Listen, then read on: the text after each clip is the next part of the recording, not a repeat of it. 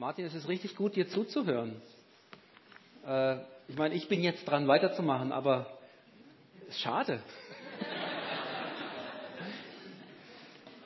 Also auch was, was in dem Heft drin steht, das ist mega genial. Es kommt von mir. Aber, aber, ich habe das vor acht oder vor zehn Wochen habe ich das geschrieben und ich staune jetzt, wie die Gedanken von damals übereinstimmen mit dem, was mir in dieser Woche wichtig wurde im Blick auf die Predigt. Es passt total gut zusammen. Eigentlich, ich hatte den Eindruck, ich hätte, ich hätte was ganz Neues und äh, super, dass das da schon drin steht. Also auch zum mit nach Hause nehmen, zum Vertiefen, das funktioniert heute. Also das werdet ihr dann feststellen, was ich jetzt sage, das berührt sich tatsächlich mit dem, was da geschrieben steht. Kultur der Freude. Wir sind seit einigen Wochen jetzt schon unterwegs mit dem, diesem kurzen, aber kräftigen Kapitel 61 im Prophetenbuch des Jesaja. Seit einigen Wochen schon, ich glaube, ich bin jetzt schon die Nummer 5 oder so, oder 4. Also jedenfalls haben schon vor mir einige über Jesaja 61 gesprochen. Und das, äh, das Thema heute offiziell Kultur der Freude. Wie lässt sich Freude kultivieren, ohne dass man sie konserviert, ohne dass es abgegriffen wird, gekünstelt? Das wäre so der größte Horror im Blick auf diesen Gottesdienst für mich, für mich persönlich, wenn es irgendwie so rüberkäme, wie wenn wir jetzt versuchen würden, Freude zu kultivieren, in dem Sinne, so jetzt drücken wir nochmal so richtig voll aufs Gas und freuen uns nochmal so richtig doll. Boah. Es wird deutlich werden, warum das für mich der größte Horror ist. Es ist mir gar nicht leicht gefallen, mich auf so ein Thema Freude einzulassen, an einem Tag wie heute, Tag der Sonntag der verfolgten Christen, du hast es erwähnt in der Moderation.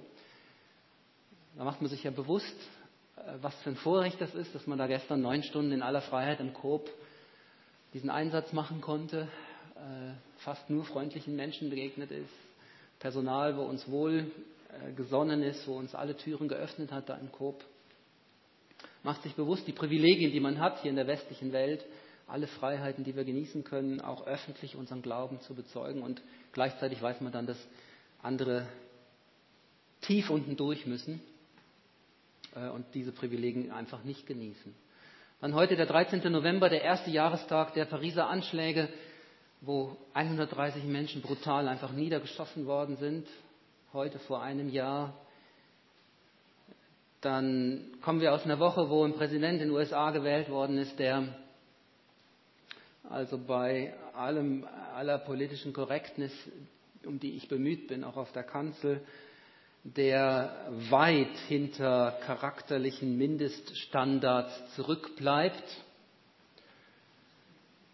Das sind alles Beobachtungen, Erfahrungen, Erinnerungen.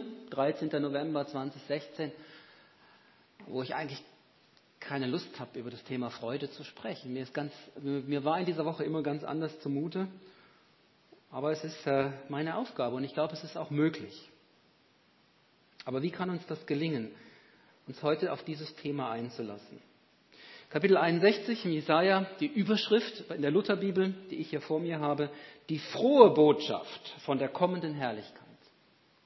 Und das ist so eine Perspektive, dass wir nicht an dem kleben bleiben, was jetzt ist, sondern, das hast du auch so schön ausgeführt, Martin, sondern wir schauen nach vorne und erfreuen uns an dem, was uns erwartet.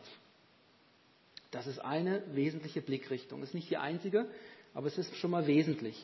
Eine andere Überschrift in der Schlachterübersetzung, das ist die Bibel, die bei uns ausliegt, hinten auch an der Rückwand, diese weißen Bibeln.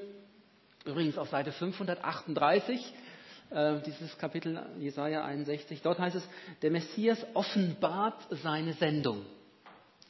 Also da wird mehr inhaltlich Bezug genommen, worin denn die frohe Botschaft besteht. Von der kommenden Herrlichkeit Gottes. Der Messias offenbart seine Sendung. Schon diese beiden Überschriften machen deutlich, es gibt einen Zusammenhang zwischen der frohen Botschaft und der Sendung des Messias Jesus Christus. Ich möchte jetzt in dem ersten Schritt mit euch noch einmal in diesen Text eintauchen in dieses Kapitel. Und wir begeben uns auf Spurensuche nach dieser Freude der Herrlichkeit Gottes und des Auftrags des Messias. Spurensuche in Jesaja 61. Vers 1. Er hat mich gesandt, den Elenden oder den Armen gute Botschaft zu bringen. Was ist gute Botschaft für den Armen oder den Elenden? Fällt uns nicht so ganz einfach, uns das vorzustellen, weil wir gehören äh, weitestgehend nicht zu dieser Gattung von Menschen, Arme und Elende, auch in materieller Hinsicht. Bin ich überzeugt, dass es hier so gemeint ist. Aber wir können uns da hineindenken. Gute Botschaft für einen Armen ist die, wenn jemand kommt und einen Geldbetrag anbietet, vielleicht sogar einen größeren Geldbetrag, oder jemand kommt und die Schulden erlässt. Das ist gute Botschaft für den Armen. Zwei unserer Kinder sind noch in Ausbildung und daher in der Regel notorisch knapp bei Kasse. Sie gehören schon eher zu den Armen und Elenden, die hier angesprochen sind. Jetzt konnten wir Ihnen in diesem Jahr dank einer kleineren Erbschaft einen größeren Geldbetrag schenken. Also nicht nur denen, die knapp bei Kasse sind, wir sind da versuchen schon gerecht zu sein. Und niemand musste ihnen sagen, dass sie sich darüber freuen müssen. Niemand. Die gute Botschaft war gleichzeitig auch schon die Kraft der Freude in ihrem Herzen. Musste ihnen niemand sagen. Verblüfft niemanden. Es hat Freude bei ihnen ausgelöst. So ist das bei Gott. Er fordert uns nicht auf. Freut euch darüber, was Jesus in eurem Leben getan hat. Menschen begegnen ihm, Menschen empfangen Geschenke vom lebendigen Gott. Und das, was wir Freude nennen, das stellt sich in aller Regel, in aller Regel stellt sich das wie automatisch ein. Gott wendet sich in seinem Sohn Jesus den Ärmsten der Armen zu, indem er sie an Leib, Seele und Geist wiederherstellt. Auch durch die Zugehörigkeit zu seiner Gemeinde, zu, zum Leib Jesu erfahren Menschen sehr konkret Hilfe und Zuwendung in materieller Not. Da geschieht vieles seit 2000 Jahren auf dieser Erde. Ich weiß auch, dass die Armut und das Elend auf dieser Welt ist seit dem ersten Kommen von Jesus ist nicht einfach aus der Welt weggewischt, aber wäre er nicht gekommen, es, es sähe sehr, sehr noch dunkler aus in dieser Welt, in dieser Hinsicht. Im Weiteren hier Spurensuche nach der Freude. Er hat mich gesandt, die zerbrochenen Herzen zu verbinden. Das ist das Zweite. Und auch hier möchte ich wieder fragen, was ist gute Botschaft für die, die, ihren, die in ihren Herzen zerbrochen sind? Was ist das konkret? Wenn zum Beispiel nach dem Zerbruch in einer Beziehung ein Neuanfang möglich wird. Ich sage das hier so in einem Satz, der Zerbruch einer Beziehung, aber alles, was an menschlichem Elend, was an Zerbruch in einem Herzen dort vor sich geht, wenn es möglich wird, dass hier Heilung hineinkommt und durch die Gnade Gottes ein Neuanfang möglich wird, das ist gute Botschaft für die, die zerbrochenen Herzen sind. Wir haben im September hier ähm, unter anderem in diesem Raum die Hochzeit von Reinhild und Alexander gefeiert. Die beide aus einer zerbrochenen Beziehung herauskamen, beide geschieden. Und das war so ein Freudenfest. Vom Gottesdienst angefangen, dann bis in die ganze Nacht hinein. Niemand musste ihnen sagen, dass sie sich freuen müssen an diesem Tag weil Gottes Gnade ihnen das zum Geschenk gemacht hatte. Sie konnten ihren Weg aufarbeiten und Gott gab ihnen ganz konkret die Chance und die Möglichkeit für einen Neuanfang. Und die Freude hat sich wie automatisch eingestellt. Wenn zerbrochene Herzen geheilt werden, ist manchmal harte Knochenarbeit in der Seelsorge, in der Aufarbeitung, Aufarbeitung, aber wenn dann ein Neuanfang möglich wird. Das Dritte, zu verkündigen den Gefangenen die Freiheit. Und auch hier stelle ich wieder dieselbe Frage. Was ist gute Botschaft für Menschen, die in Gefangenschaft sitzen? Wenn jemand kommt und dir sagt, Du bist frei. Du bist frei. Die Tür ist offen, du kannst gehen, du kannst tun und lassen, was du willst. Das ist gute Botschaft. Der Fußballprofi Dennis Naki, Zweitliga, Bundesliga muss man nicht kennen, wurde in dieser Woche am letzten Dienstag in der Türkei von dem Vorwurf terroristischer Propaganda freigesprochen. Und die Gefängnistüren öffneten sich und er konnte nach Hause gehen. Ich würde ihm jetzt empfehlen, möglichst schnell die Türkei zu verlassen, aber es ist ein anderes Thema. Aber auch hier, niemand musste diesem Herrn Nakin sagen, jetzt freu dich, du bist freigelassen worden. Also ich habe ein Bild von ihm gesehen, wie er aus dem Gerichtssaal rauskam. Er war irgendwie was am seinem iPhone am Schreiben und es war ihm, es war sichtbar, die Befreiung, die er da in dem Moment erfahren hatte. Gott wendet sich in seinem Sohn Jesus den Gefangenen und Gebundenen zu. Zum Beispiel befreit Jesus aus der Macht von Dämonen und er beauftragt seinen Leib, die Gemeinde, sich um inhaftierte Glaubensgeschwister zu kümmern. Gerade dieser Sonntag der verfolgten Christen erinnert uns an diesen Auftrag. Und da geschieht einiges, es geschieht vieles. Auch hier weiß ich, dass sich noch nicht alle Gefängnistüren geöffnet haben, auch nicht für alle unsere Glaubensgeschwister. Aber es geschieht viel Gutes. Es ist ja eine gute Botschaft. Im Hier und Jetzt denjenigen, die gefangen sind. Und das vierte, zu verkündigen ein gnädiges Ja des Herrn. Alles hier in Jesaja 61. Und wieder dieselbe Frage, was ist gute Botschaft im Blick auf den Anbruch dieser Zeit der Gnade, ein gnädiges Ja des Herrn? Gute Botschaft lautet, Jesus erwirkt durch seinen Opfertod am Kreuz einen Schuldenerlass für alle Menschen. Wir leben heute in diesem gnädigen Jahr des Herrn. Es hat mit ihm begonnen und wir sind mittendrin. Es hat noch nicht wieder aufgehört. Gottes Herz ist offen für jeden, der seine Sünden bekennt und mit Jesus ein neues Leben beginnt. Jesaja hat das prophetisch gesehen und war voller Freude. Es brach aus ihm heraus. Weitere Spuren der Freude in Jesaja 61, Vers 3. Schmuck statt Asche. Freudenöl statt Trauerkleid. Lobgesang statt eines betrübten Geistes. Vers 7. Ewige Freude denen, die zum Volk Gottes gehören. Vers 10. Ich freue mich im Herrn. Das ist der Vers, wo Jens Kaldewey letzten Sonntag drüber gepredigt hat. Und meine Seele ist fröhlich in meinem Gott, denn er hat mir Kleider des Heils angezogen. Jesaja wusste, es kommt der Tag, da beginnt das gnädige Jahr des Herrn. Er sah dem entgegen, konnte vieles von dem vielleicht noch gar nicht richtig einordnen. Und wir schauen zurück und sagen, Halleluja, es hat bereits begonnen. Das sind unsere Wurzeln, dort kommen wir her. Es hat etwas Neues begonnen in Jesus Christus. Was, Jesus, was Jesaja vorausgesagt hat, das ist bereits Realität geworden. Das ist der Blick zurück. Wir merken, unsere Freude im Hier und Jetzt lebt von dem, was wir erspähen, wenn wir nach vorne schauen, und es lebt von dem, was wir bereits empfangen haben, wenn wir zurückschauen.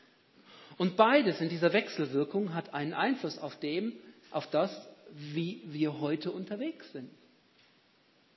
Der Blick nach vorne und der Blick nach hinten.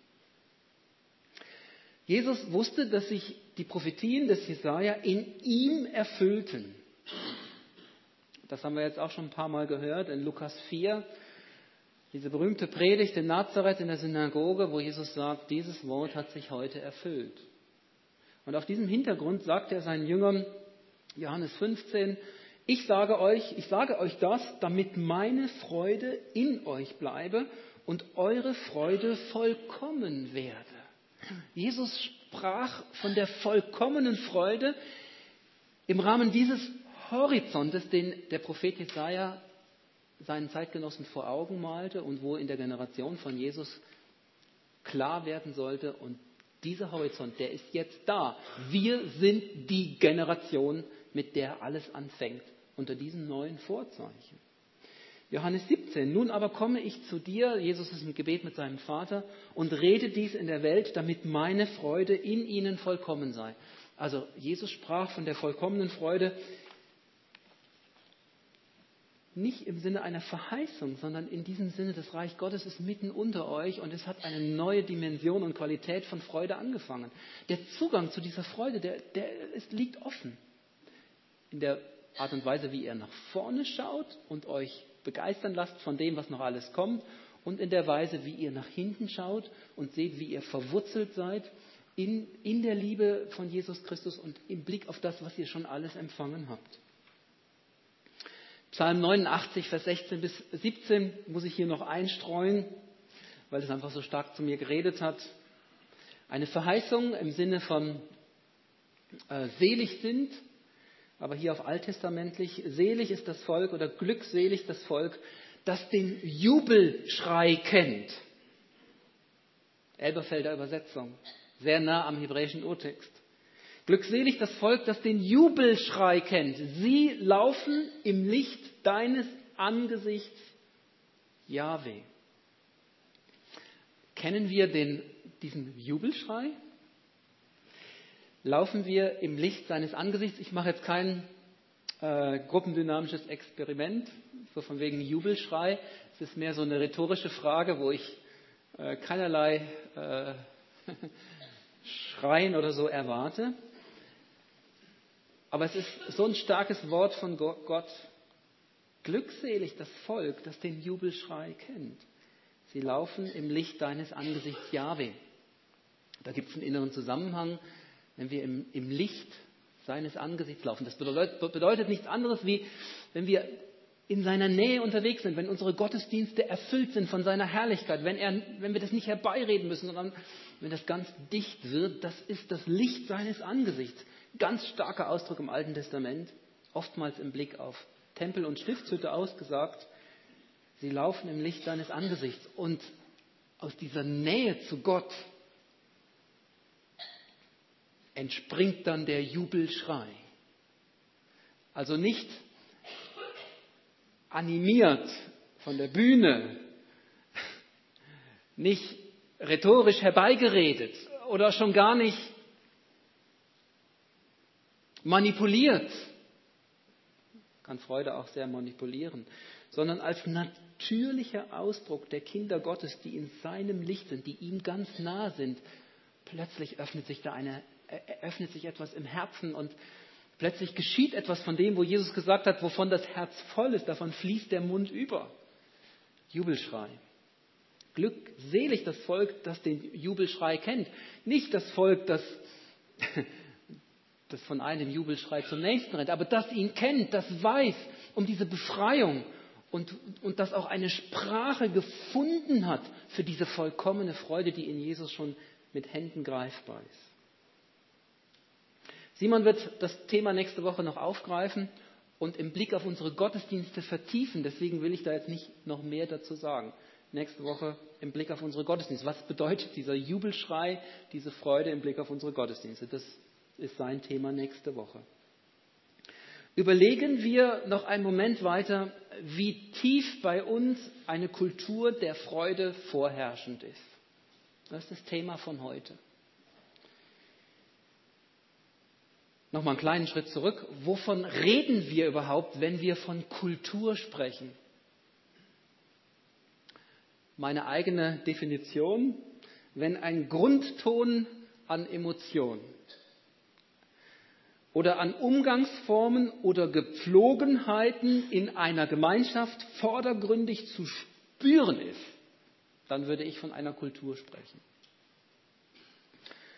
Es gibt in Gemeinschaften zum Beispiel auch eine Kultur der Angst und Unterdrückung, zum Beispiel durch, gefördert durch autoritäre Leitungsstile. Das ist auch eine Kultur. Oder es gibt eine Kultur des Misstrauens, gefördert oder verursacht, zum Beispiel durch Verleumdungen, durch, durch, durch Gerüchte, falsche Gerüchte, die in Umlauf gebracht werden. Und dann entsteht so Misstrauen. Oder durch negative Erfahrungen, durch Verletzungen, wenn das nicht aufgearbeitet wird. Kultur des Misstrauens. Es gibt auch eine Kultur des intellektuellen Anspruchs, zum Beispiel durch hochgeistige Predigten, intellektuelle Predigten. Das fördert eine Kultur einer Gemeinde. Nochmal unsere Frage, wie tief ist bei uns eine Kultur der Freude vorherrschend?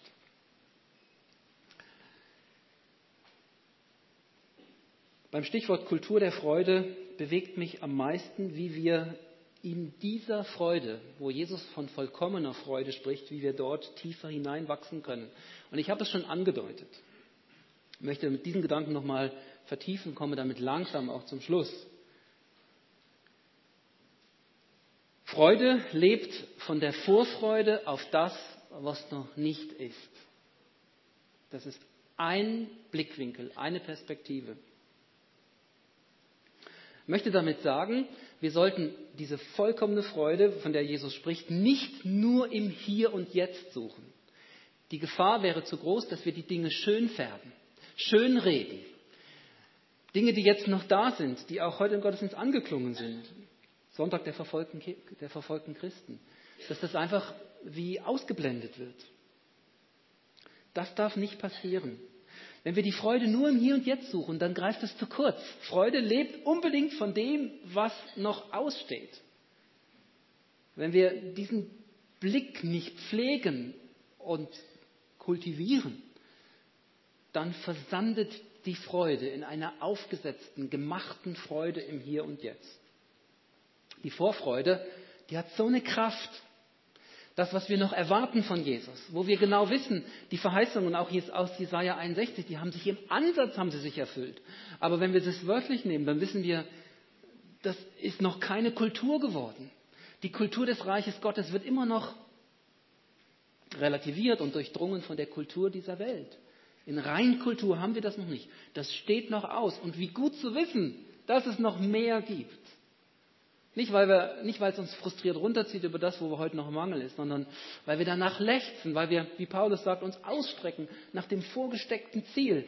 Und es ist so nah, wir, könnten es, wir können es fast ergreifen. Das zieht uns nach vorne.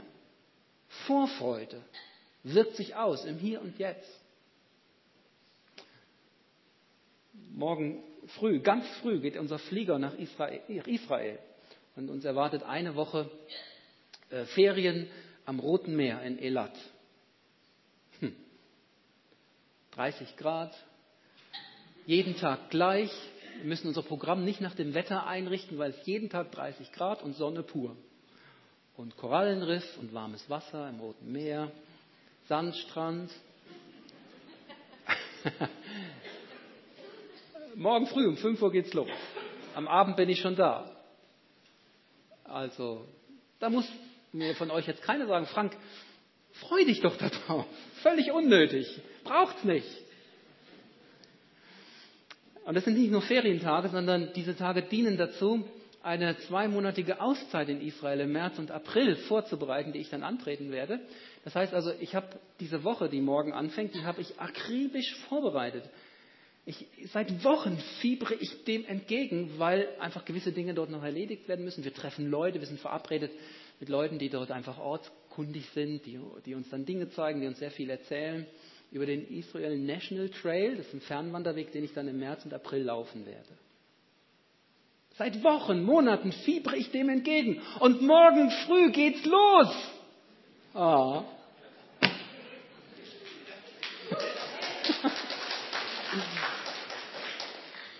Und mit dem. okay. Ich musste mich ja schwer zurückhalten, dass ich ihn jetzt nicht. Und so ist es mit dem Reich Gottes auch. Wenn wir das spüren, wenn wir uns damit beschäftigen, wenn wir uns dem entgegenfiebern und wir haben in unserem Herzen die Gewissheit, es geht bald los, dann wirkt sich das aus im Hier und Jetzt, auf unseren Gemütszustand, auf unsere Freude im Hier und Jetzt. Das ist die eine Blickrichtung. Vorfreude. Die andere Blickrichtung ist die zurück. Freude lebt auch von den Nachwirkungen längst vergangener Ereignisse. Wir sollten die Freude auch nicht loslösen von dem, was wir Gutes empfangen haben. Gutes gehört in unserem Leben konserviert. Vergiss nicht zu danken dem ewigen Gott. Er hat dir viel Gutes getan. Vergiss das nicht. Kultivier das. Denk an das zurück. Damit wir dann, wenn der Wind uns rau entgegenweht, wenn die Zeiten wenn, wenn Dinge passieren, die, die nicht freudig sind, wenn es nicht, uns nicht fröhlich im Herzen zu, zumute ist, dass wir dann von dem zehren können, was wir in guten Zeiten von ihm erhalten haben. Das ist so wichtig, immer wieder von dem zu reden, wie Jesus uns für sich und für sein Reich gewinnen konnte.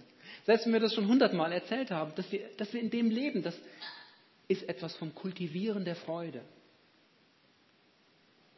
Wenn, ich, wenn mir das bewusst vor Augen steht, wie er mir damals nachgegangen ist, wie er meinen Widerstand überwunden hat, das war damals mit 17 Jahren vor allem mein Stolz, aber auch meine Angst. Nach außen hin war das Stolz, aber in meinem Herzen war Angst.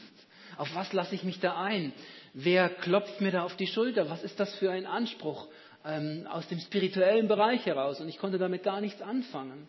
Und Jesus hat nicht locker gelassen und hat meinen Widerstand überwunden und hat mir die Augen geöffnet für die Wahrheit. Es ist doch wunderbar. Und das ist, das ist etwas, wo, wo kultiviert gehört, wo ich anderen erzählen muss und wo ich immer wieder tief eintauchen darf in die Vergangenheit. Und natürlich nicht nur in meine Bekehrung, sondern in die letzten 30 Jahre, alles, was ich Gutes von ihm empfangen habe. Seht ihr, das ist meine Botschaft heute Morgen.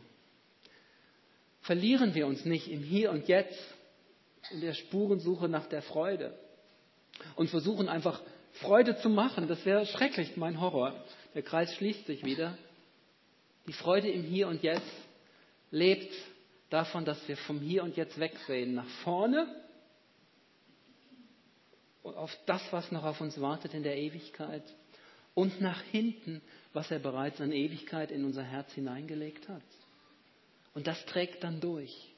Und dann verstehe ich auch etwas von diesem Geheimnis, wenn Christen, die heute verfolgt werden, die Christen sind, wo der Jubelschrei am lautesten ertönt.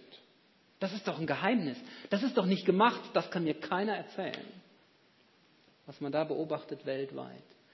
Die, das ist das Volk, das im Licht des Angesichtes Gottes läuft in den schwierigen Zeiten und dort wird der Jubelschrei am lautesten hörbar. Das ist wunderbar. Aus dem Munde der Kinder und Unmündigen hat er sich seinen Lobpreis gemacht. Das ist wunderbar. Und zum Lobpreis darf ich jetzt auch überleiten. Und ich tue das auch nochmal, indem ich daran erinnere, dass wir heute auch einen Gebetsdienst wieder haben. Es sind Renata und Freddy, die bereit sind, die hinten dann auch äh, stehen. Äh, wenn ihr ein persönliches Anliegen habt, wenn ihr einfach einen Segen empfangen wollt oder mit einem Fürbitteanliegen kommt, wendet euch doch an unseren Gebetsministry heute Morgen. Und nach dem ersten Lied geben wir Gelegenheit, äh, die Botschaft des heutigen Morgens noch zu ergänzen mit zwei Berichten. Zwei Berichte über das, was Jesus getan hat, dabei ist zu tun oder von der frohen Erwartung, was er in nächster Zeit tun wird. Äh, jedenfalls muss jeder dieser beiden Berichte muss Freude auslösen können. Das ist die Idee. Nach dem nächsten Lied noch zwei praktische Lebensberichte von eurer Seite her. Ich bin überzeugt, zwei sind jetzt, mindestens zwei sind da, vielleicht auch mehr, wo, wo Sie merken, ja, ich möchte da jetzt etwas auspacken und teilen äh, und etwas von dem weitergeben, äh, was ich vom Herrn empfangen durfte in der letzten Zeit. Danke euch für euren Dienst.